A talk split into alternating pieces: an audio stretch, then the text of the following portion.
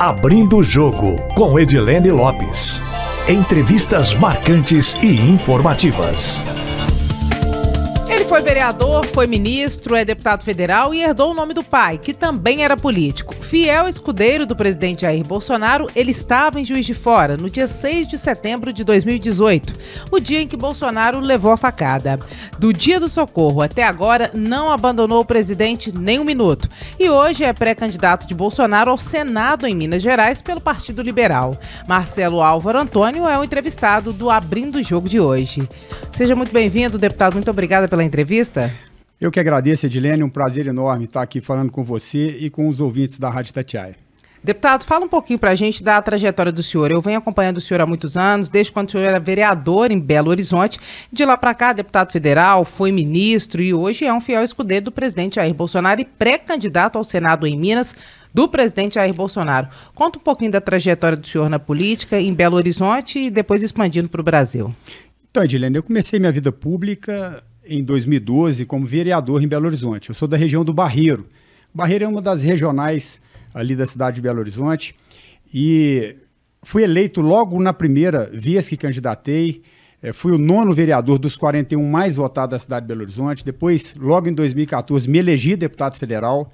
Foi quando eu conheci o nosso presidente Jair Bolsonaro, tive essa oportunidade. Isso foi um divisor de águas na minha vida e depois reeleito deputado federal em 2018, com, sendo o deputado federal mais votado do estado de Minas Gerais, com 230.008 é, votos. Então, quero aproveitar e agradecer ao povo de Minas Gerais por essa confiança. Depois me tornei ministro. O presidente Bolsonaro me convidou, eu fiquei dois anos no ministério e hoje, obviamente, aí pré-candidato a senador no estado de Minas Gerais.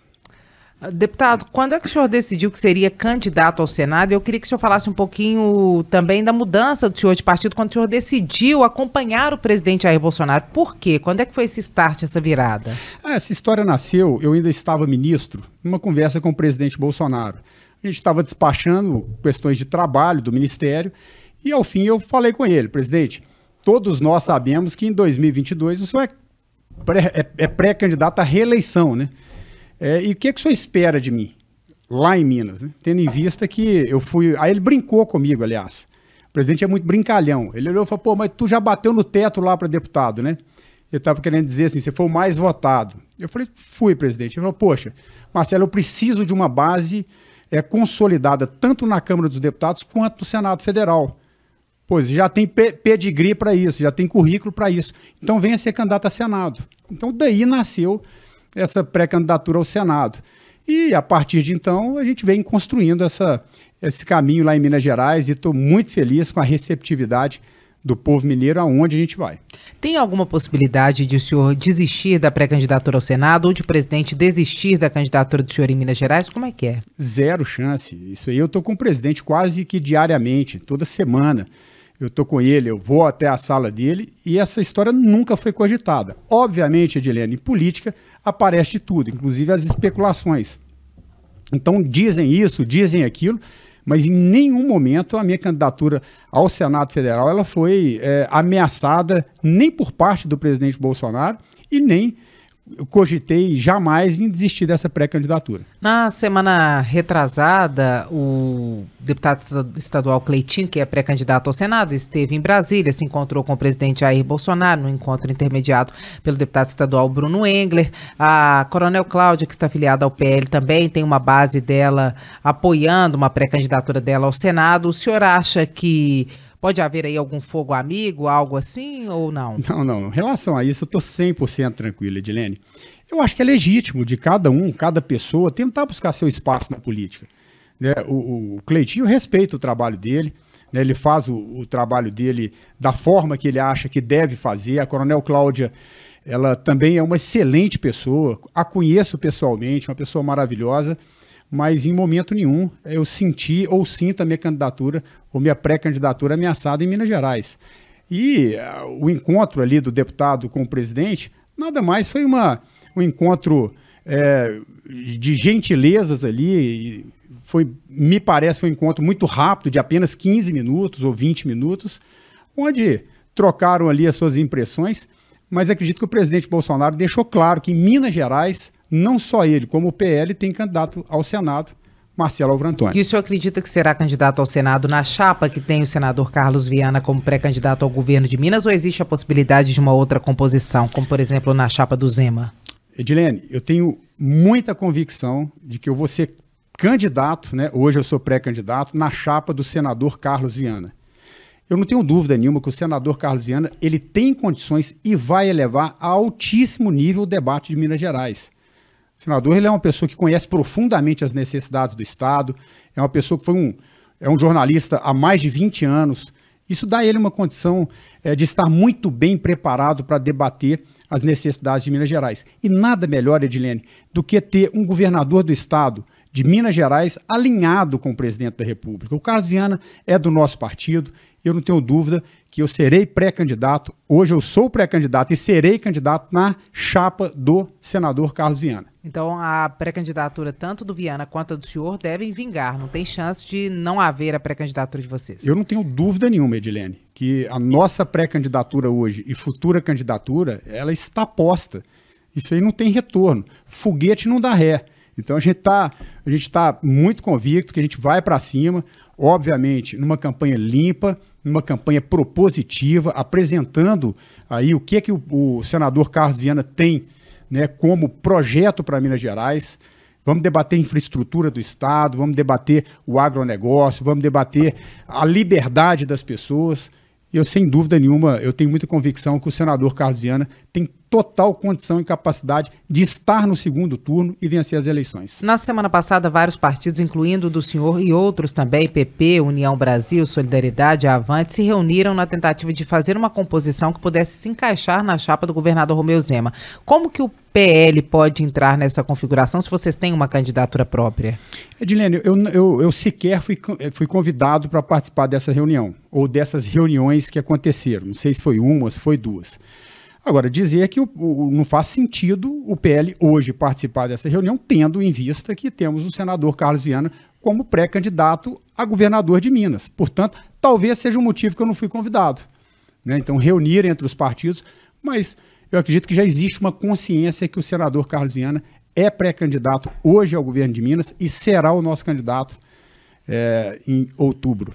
Como é que está o cronograma, a agenda do presidente Jair Bolsonaro em Minas Gerais, que é um colégio eleitoral muito importante, disputado ali voto a voto por quem quer ser candidato à presidência da República ou quem quer ficar com essa cadeira? É, o, o presidente Bolsonaro ele tem um carinho enorme por Minas Gerais. Né? Ele sempre diz que Minas é a segunda casa dele, a segunda terra dele. Ele renasceu em Minas Gerais.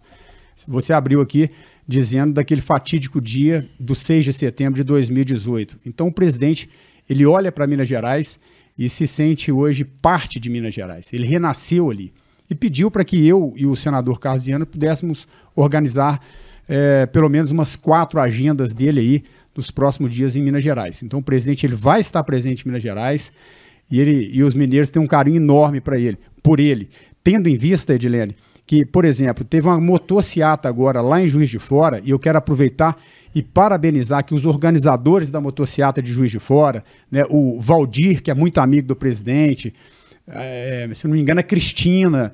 Então, a cidade se mobilizou ali para fazer uma motociata sem a presença do presidente. O presidente, por força de outra agenda já anterior, não pôde estar presente. E foi uma motociata linda. Muita, muita gente, muitas motos, mostrando que a força do presidente ela é muito grande. Então o presidente ele coloca mais pessoas numa motocicleta, mesmo sem estar nela, do que o Lula presente para onde ele vai. Isso deixa a gente muito feliz. O senhor acha que o presidente deve voltar a juiz de fora ainda nesta, nesse período antes das eleições? Ele manifestou esse desejo, sabe, de voltar a juiz de fora. Ele quer reencontrar com o povo de juiz de fora. E, e, é impressionante, o presidente ele fala de juiz de fora com um carinho, talvez né, por uma visão humana, Alguém poderia ter assim, um, um certo trauma, mas não.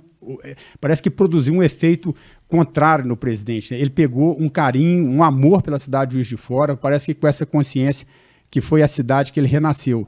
Então ele pretende sim voltar a Juiz de Fora antes das eleições, falou comigo isso. Governador Valadares e Belo Horizonte estão entre os destinos que ele também deve ir antes das eleições? Governador Valadares, Montes Claros, eu acredito que ele também quer ir ao norte de Minas. E essas agendas elas ainda estão em construção, Edilene, mas governador Valadares e Montes Claros está no radar para que ele esteja presente lá. Agora, deputado, para a gente é, relembrar, e eu já perguntei isso para o senhor em outras entrevistas, naquele dia em que o presidente Jair Bolsonaro levou a facada, assim que a informação começou a circular, eu me lembro perfeitamente, estava no Palácio da Liberdade, em uma agenda lá, e eu liguei para o senhor duas vezes, na, nas duas ocasiões, o senhor ali no socorro do presidente desligou o telefone. Conta para a gente como é que foi o momento da facada do presidente Jair Bolsonaro, os momentos que antecederam, qual foi o papel do senhor nesse dia? Edilene, é, eu disse na outra entrevista que quando a gente chegou na praça Halfield, que é a praça ali da Câmara Municipal de Juiz de Fora, havia uma multidão de pessoas ali quase inacreditável. Pelo que a experiência que a gente já tem, assim, de, eh, de mensurar isso, eu acredito que era em torno de 35 a 40 mil pessoas na praça. Aquilo parecia um formigueiro. O presidente ele me indagou, falou, Marcelo, o que a gente vai fazer aqui? Né? Qual que é o, o, procedimento, qual que é o planejamento aqui? Falei, presidente, o senhor vai, a gente vai descer do carro, o senhor vai ficar nas costas de uma pessoa, vai ter um primeiro colar de seguranças da Polícia Federal e um segundo colar da Polícia Militar. Nós vamos atravessar essa praça até o outro lado. Do outro lado vai ter uma outra pajeiro da Polícia Federal com a porta aberta e o segurança dele, o segurança principal dele, que é o Cordeiro, vai estar lá, presidente. O seu segurança vai estar lá com a porta aberta. A gente vai entrar nesse veículo e a gente vai para uma outra praça, que é a Praça da Estação. Lá, o senhor vai dar um, fazer um discurso no segundo pavimento da Associação Comercial, onde Itamar Franco é, sempre teve a tradição de discursar aqui em Juiz de Fora. Ao chegar do outro lado da praça, o presidente, a emoção era tanta que o presidente ele decidiu por ele mesmo continuar. A gente tentou ali fazer com que o planejamento inicial fosse respeitado, mas o presidente determinou que queria continuar. E ac acabou acontecendo aquela fatalidade. Né? E o socorro ali foi muito rápido, eu acho que isso aí foi fundamental para que o nosso Brasil hoje pudesse ter o privilégio de ter o presidente Bolsonaro, porque ele tomou a facada. Eu acredito, Edilene, que entre a facada até a entrada dele do hospital, não deve ter demorado mais de 7, 10 minutos. Então acho que isso foi fundamental para salvar a vida dele. É, quando a gente percebeu que era uma facada. É, pois é, como é que foi isso? Quando é que vocês perceberam que ele tinha sido atingido por uma faca? Então, é, eu, eu, do início ao fim, eu optei por estar do lado dele. Eu acho que tinha várias pessoas ali, apoiadores dele em Juiz de Fora, mas eu fiquei ao lado dele o tempo inteiro. E eu não vi o momento da facada propriamente dita, mas quando ele gritou e se curvou, que eu olhei, eu falei, poxa, eu achei que poderia ter sido um sniper que pegou ele de algum prédio, algum tiro, mas quando a gente é, colocou ele no chão, que a gente entendeu que era facada, aí foi a correria. Tudo que eu pensei é que a gente tinha que chegar com ele o mais rápido possível na, na Santa Casa de Misericórdia. E por incrível que pareça, Ednei, eu posso te contar aqui um, um dado bem interessante. Por favor. No dia que a gente foi é, é, fazer a divulgação da ida dele, no dia 6 de setembro de 2018, foi numa quinta-feira, eu fui até o gabinete dele numa terça-feira. Falei, presidente, nós precisamos gravar um vídeo aqui para fazer essa convocação, para as pessoas irem. Gravei o vídeo com ele e mandei na minha lista de transmissão do WhatsApp. Um amigo meu recebe, o Felipe, filho do ex-vereador, hoje saudoso Totó Teixeira, ex-presidente da Câmara. Ele me, me manda uma mensagem, falei, Marcelo, pode atender? Me ligou. Falei, olha, tem um amigo meu, um médico, lá de Juiz de Fora, que, assim, ele é apaixonado com o Bolsonaro, rapaz. Arruma um momento lá para que ele possa, pelo menos, tirar uma foto com o Bolsonaro. Falei, pô, Felipe, manda aí o, o telefone do Dr. Paulo que eu, eu ligo para ele. Na quarta-feira eu liguei e falei, doutor Paulo, vai para a associação comercial por volta de 17, 17h30, 17h30, que lá o senhor vai tirar uma foto com o presidente. Obviamente aconteceu né, o atentado, que até hoje é, não, não se descobriu o real motivo. A única coisa que eu sei é que lobo solitário não foi. Houve essa correria toda que eu disse. Quando nós chegamos na Santa Casa, chegou um médico com toda a parafernália já pronta para cirurgia, olhou para mim e falou assim: Você que é o deputado Marcelo Antônio? Eu falei: Sou. Ele falou assim: Eu sou o doutor Paulo, que ia tirar foto com ele. Eu sou cirurgião vascular e vou fazer parte da equipe médica que vai operar o presidente. E como é que foi para ele ter salvado o presidente que ele queria tanto conhecer, que antes não era presidente, era candidato à presidência da República? Bom, Edilene, não sei bem o que passou na cabeça dele, eu sei o que passou na minha. Eu, a única reação que eu tive de olhar para ele e falar, doutor Paulo, ainda bem quem vai operar ele é uma pessoa que gosta dele. Eu sei que o senhor gosta dele, só queria tirar uma foto com ele. E para o doutor Paulo foi uma situação muito emocionante. Até hoje a gente se fala. Eu levei o doutor Paulo posteriormente com parte da equipe médica na casa do presidente quando ele já estava se recuperando. Foi um momento de muita emoção. O presidente ele se emocionou ali né, quando a equipe sentou. E sem dúvida nenhuma, Edilene, eu quero agradecer muito a Deus por me permitir fazer parte dessa história. Ainda que foi uma história, uma parte triste da história, de saber que os partidos contrários precisaram de usar esse artifício para tentar tirar da disputa um homem que é patriota, que defende a nossa pátria, a nossa liberdade. Então isso foi um momento muito triste, mas que Deus permitiu que eu tivesse ao lado dele do início ao fim. E quero estar ao lado do nosso presidente por onde ele for e ser leal a ele e ao Brasil até a morte. Deputado, como é que foram os primeiros momentos ali, depois que vocês chegaram na Santa Casa, até vocês terem notícia de que o presidente sobreviveria àquela facada? Vocês tiveram medo? Como é que foi o que a gente não acompanhou, a gente que estava de fora? Passa mil coisas na cabeça, Edilene. Você pensa se ele falecer, se ele morresse, como é que ia ser do Brasil? Vocês é, tiveram medo que ele morresse? Em tive, algum momento tive. lá vocês ficaram sem saber o que aconteceria? Tive medo quando eu o vi, assim, já prestes a entrar para a sala de cirurgia. Ele estava muito amarelo, assim, você via que é, é o sangue dele estava se esvaindo, só que não sangrava é, para fora. Ele teve uma hemorragia que vazou 2 litros e meio de sangue de forma interna. Então, eu, naquele momento, eu temi. Né? A pressão dele parece que chegou a 10 por 6 e ele estava é, já ali em processo de é, bem complicado naquele momento eu temi, e o que eu fiz foi orar, né? Fiz as minhas orações pedindo a Deus para sustentar a vida dele, para colocar as mãos sobre a vida dele, porque o Brasil precisava daquele homem ali. Qual é a expectativa do senhor para essas eleições, com as pesquisas mostrando o ex-presidente Lula na frente do presidente Jair Bolsonaro, inclusive em Minas Gerais, é, estado em que o senhor e o Carlos Viana até o momento serão o palanque do presidente da República? É, as pesquisas, é, Edilene, eu acho que agora vão ter que começar a falar a verdade. Né? À medida que vai se aproximando do pleito, as pesquisas vão ter que começar a falar a verdade. Porque se a gente for analisar pesquisas, em 2018, todas as pesquisas apontavam que o Haddad seria o pro... hoje era para o Haddad ser o presidente do Brasil. Então eu tenho aí as minhas reticências em relação às pesquisas, é, sem querer menosprezar as pesquisas, é, mas eu tenho uma tranquilidade muito grande que o presidente Bolsonaro ele vem num crescimento importante, até porque foi o presidente que mais se preocupou com as pessoas que mais precisam no Brasil, em um momento de pandemia.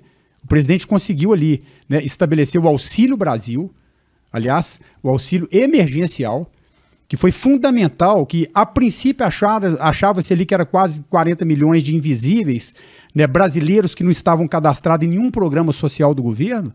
E quando a gente foi perceber, o, o, o auxílio emergencial já estava pagando mais de 60 milhões de brasileiros por mês. Isso aí foi fundamental é, para combater a política do fica em casa que a, a economia a gente vê depois. Então vi muito, é, muito é, jornalista, jornalista não, muito ator global dentro da sua casa tomando vinho importado e comendo camarão e pedindo às pessoas para ficar em casa. Pessoas, Edilene, que muitas vezes trabalham de manhã para comer à tarde. Como que fica em casa com a, a panela vazia, com a barriga vazia, os filhos chorando? E o presidente Bolsonaro ele teve essa sensibilidade. Ele, ele, ele não ficou na casa dele, no palácio, ele foi para o meio do povo, para entender o que, que o povo precisava. Então acredito que essa consciência ela vai vir. O presidente, além disso, ele pegou o, o antigo Bolsa Família, né? transformou no programa Auxílio Brasil, que mínimo hoje 400 reais, antes era 197, 198 reais, mínimo 400 reais, para que o povo brasileiro ele possa ter essa mínima dignidade e mais, permitindo ainda que a pessoa possa ter a sua carteira assinada. O presidente Bolsonaro, a intenção dele com o programa é emancipar as famílias da independência, dignidade a elas, que elas possam trabalhar e que isso aí possa servir como um complemento. Ao contrário da era do PT, que era, se a pessoa assinasse a carteira, ela perdia o benefício. Então, claramente, numa política assistencialista para usar o povo brasileiro de massa de manobra. Presidente quer é dignidade para o povo brasileiro, Edilene. Deputado, o senhor acha que a PEC dos benefícios pode trazer algum problema para a campanha do presidente Jair Bolsonaro, visto que já houve um questionamento do TCU, a oposição está falando que a PEC é eleitoreira, o senhor acha que isso pode trazer algum percalço para a campanha do presidente? É, desculpe, Edilene, com todo respeito ao TCU, agora as pessoas que dizem que uma PEC eleitoreira, isso é uma covardia com o cidadão que mais precisa no Brasil. Todos nós sabemos, Edilene, que em função de alguns eventos, é, tanto acontecidos no Brasil como fora, no exterior, é, a inflação ela é mundial. O mundo inteiro está sofrendo com a pandemia. E muitas vezes pela política do fica em casa que a economia a gente vê depois. O presidente Bolsonaro, eu, eu não vou dizer que talvez tenha sido, não, ele foi o único líder mundial que teve coragem para virar e falar assim: olha, nós temos que cuidar sim das pessoas, da saúde, mas nós temos que cuidar dos empregos. Nós temos que cuidar das empresas. A gente não pode. A fome mata também, o desemprego mata. Isso aí, Edilene, é, o, o, foi um fenômeno mundial e que acarretou no aumento da inflação do mundo inteiro. O evento lá da guerra da Rússia contra a Ucrânia, isso aí afetou o petróleo, a comercialização do petróleo, é menos petróleo no mercado mundial né, que, que é da Rússia, pelas sanções que foram impostas para a Rússia, a lei do, é, do mercado ela não, é, não perdoa. Então é, é, a lei da oferta e da procura. Se tem menos oferta, a gasolina, o preço do combustível, ele, ele subiu naturalmente no mundo inteiro. E o presidente Bolsonaro ele tem um esforço enorme. Inclusive, eu assinei a CPI da Petrobras para a gente entender por que, que a Petrobras, nesse momento que a população brasileira mais precisa, está com essa sanha de lucros. Por que, que a Petrobras está com, é, com uma meta de mais de 200 bilhões de reais de reserva de lucro? Por que, que a Petrobras não pode dar sua contribuição agora, nesse momento é, que o povo mais precisa? Por que, que a Petrobras, num trimestre, tem que faturar 40 bilhões, se tem as petrolíferas no entorno do mundo faturando 15 bilhões? Então nós temos que botar o dedo nessa ferida, ir para cima da Petrobras para entender por que, que a Petrobras não está querendo contribuir com as pessoas que mais precisam. E o presidente Bolsonaro está cortando na carne. A gente sabe que a Petrobras, maior acionista, é o governo brasileiro. O presidente Bolsonaro não quer saber se é, se é estatal, se tem economia mista. Ele está indo para cima da Petrobras para que, e tomou a medida agora do ICMS, né? É, botando no máximo até 17% a alíquota de ICMS nos estados, fazendo um esforço descomunal para que o, o, os combustíveis sejam reduzidos, sobretudo o diesel, que impacta em toda a cadeia produtiva e aumenta os preços e gera inflação. Pois é, o senhor acha que vai gerar um impacto de diminuição da inflação? E o senhor acha que pode, pode ser que essa medida tenha um impacto positivo, assim como a PEC dos benefícios, é, para o presidente Jair Bolsonaro nas urnas, já que a situação econômica do brasileiro hoje é difícil e o ponto econômico pesa na hora do voto? Sem dúvida nenhuma, Edilene. É, quem é contra essa PEC, né, chamada por você a, a PEC dos benefícios, é contra o povo brasileiro. É aquela turma do quanto pior, melhor. Eles não estão preocupados em assistir o cidadão brasileiro hoje. Eles estão preocupados com a eleição. Eles querem que a inflação chegue a, a 20% ao mês e a 30% ao mês. Essa é a expectativa daquela turma que joga é, naquele jogo de quanto pior, melhor para ganhar as eleições, no vale tudo. E o presidente Bolsonaro, ele demonstra claramente a cada dia que ele não está preocupado com a reeleição. Ele está preocupado em assistir as pessoas que mais precisam no Brasil. Deputado, o senhor, por falar em eleições, o senhor participou ativamente, coordenou o processo de montagem de chapa na última campanha em Minas Gerais. Qual é a expectativa do PL em termos de números de deputados federais e estaduais que deve fazer em relação ao que já tem hoje? Quanto tem e quanto deve fazer? Olha só, é, o, o, PL hoje tem sete deputados federais né, eleito no partido. Eu acredito que tem potencial para fazer de 8 a 10 federais em Minas, né? O Nicolas Ferreira deve ser o principal Sim. puxador? Ah, sem dúvida nenhuma. O Nicolas é um fenômeno, né? É, nos próximos meses, nós teremos uma disputa muito acirrada e as eleições estão polarizadas no Brasil. O senhor acredita que fica assim ou que uma eventual terceira via, que até agora não vingou, ainda vinga? Não, a terceira via ela é inexistente, Edilene. Não existe isso. Eu quero aproveitar aqui para falar com você, cidadão brasileiro, cidadã brasileira, né, que muitas vezes ficou chateado com alguma coisa em relação, a, em relação ao presidente Bolsonaro. Nós nunca vamos ter o presidente perfeito. Ele tem as falhas dele, como eu tenho as minhas, como você tem as suas. Mas é uma eleição que, se não for o presidente Bolsonaro, vai ser eleito Lula. Então, quando você pensa em votar em branco, quando você pensa em votar, votar numa terceira via, você tem que ter consciência de que você pode estar votando no Lula, né? que protagonizou é, uma das maiores, um dos maiores espetáculos da corrupção da história do planeta Terra aqui no Brasil. O Brasil não pode retroceder dessa forma. O presidente Bolsonaro ele colocou o Brasil na rota do crescimento né, acabando com a corrupção institucionalizada que existia no Brasil. O presidente ele inaugurou, Edilene, uma nova era quando ele acabou, né, ele fez uma ruptura com o sistema. A governabilidade do Brasil ela se dava a troco de ministérios com partidos políticos. O partido indicava o Ministério A, o outro partido indicava o Ministério B, a troco de votos na Câmara e no Senado. Isso acabou no governo do presidente Bolsonaro. Mas teve uma composição partidária, né? Vocês contemplaram outros partidos no governo. É, eu, eu, digo, o que eu digo, Edilene, é a, em relação aos ministérios. Não teve ministério que foi entregado a partido político.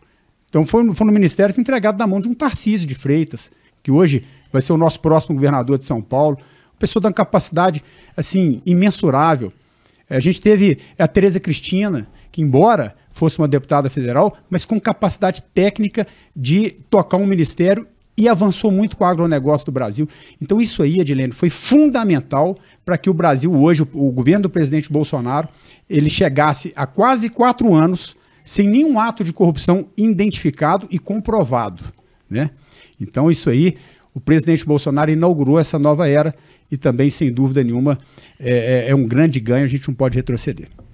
Uh, deputado, o senhor saiu do ministério também em, em, um gesto pacífico com o presidente Jair Bolsonaro e voltou para a Câmara dos Deputados. O senhor avalia que fez bem, que era isso mesmo que tinha que ser feito? Como é que foi? Para a gente não ficar sem passar por esse capítulo, tá. que muita gente talvez não gostasse de voltar para a Câmara dos Deputados e deixar o ministério para outra pessoa. Como é que foi esse episódio? Edilene, eu, eu sou um soldado do presidente Bolsonaro, um soldado do Brasil. Então, naquele momento, né, por uma, é, uma questão interna um conflito entre eu e o outro ministro, o ministro Ramos, isso é público, que já está tudo pacificado. A minha vida com o Ramos já nós não temos absolutamente problema nenhum. É, naquele momento, o presidente entendeu que ficou meio que insustentável a minha permanência. Eu entendi bem, né? eu tive parte da minha culpa ali. Então, e por quê? Ah, porque talvez a, aquele, aquele desabafo poderia ter feito internamente junto ao presidente da República. O senhor falou o que na época? Ah, falei lembrar. muitas coisas, Edilene. Vamos olhar para frente. Bravo. Fiquei bravo e falei muitas coisas ali e que reconheço o meu erro. Eu não deveria ter colocado aquela mensagem ali. Eu poderia ter sentado com o presidente da República e apontado aquilo que eu achava que precisava de melhorar. Então, entendi perfeitamente a posição do presidente naquele momento. Tive aí várias revistas, grandes revistas no Brasil, grandes sites, é, querendo me, me entrevistar, talvez com a expectativa de eu falar alguma coisa contra o governo ou contra o presidente. O que eu podia dizer naquela época foi assim: olha, eu não quero que você perca o seu tempo e nem eu perca o meu. Se você está querendo me entrevistar, querendo ou entendendo que eu vou falar alguma coisa negativa, eu participei de um governo durante dois anos que eu só enxerguei coisa boa. Presidente Bolsonaro, eu admiro ele porque ele é um patriota e quer melhor, o melhor do Brasil. Aí perdi o interesse da entrevista. e continuou com a relação que o senhor tinha com o presidente Jair Bolsonaro e com o governo. 100%. Vamos fazer um bate-bola rapidinho, deputado? Vamos lá. Vamos lá. Eu dou uma palavra e o senhor responde com outra. Tá. Pode ser? Pode. Vamos lá. Bolsonaro. Um patriota, cristão, que tem feito o maior esforço possível para melhorar a qualidade de vida dos brasileiros e defender a liberdade de cada um de nós. Lula. O maior corrupto da história do Brasil. Zema. É, tem feito o trabalho dele. Calil. Calil, um camaleão que agora abraçou Lula e demonstrou que, que a ausência de caráter nesse ato. Carlos Viana. Um repórter hoje senador extremamente preparado, que conhece profundamente as necessidades do Estado de Minas Gerais. Alexandre Silveira. Eu conheço muito pouco, mas é, o candidato do presidente do Senado, Rodrigo Pacheco, a Senado em Minas Gerais. Cleitinho. Respeito o trabalho dele. Marcelo Álvaro Antônio. É um patriota, conservador, que visa trabalhar incansavelmente para que o Brasil continue avançando, que foi vereador, foi deputado federal por duas vezes, sendo uma delas o mais votado, fui ministro do governo do presidente Bolsonaro e, e que está preparado para assumir uma cadeira no Senado Federal para defender o Estado de Minas Gerais. Se não der certo. Vai dar certo. Foguete não tem ré. Deputado, muito obrigada pela entrevista. Obrigado, Edilene. Estou à disposição. Agradeço aí mais uma vez a participação, o espaço para falar com você e com todos os ouvintes da Rádio Tatiaia. Agradeço o deputado federal Marcelo Álvaro Antônio do PL, que é pré-candidato ao Senado por Minas Gerais. Acompanhe o podcast Abrindo o Jogo toda segunda-feira em áudio e vídeo nas plataformas da Rádio Tatiaia. Abrindo o Jogo com Edilene Lopes. Entrevistas marcantes e informativas.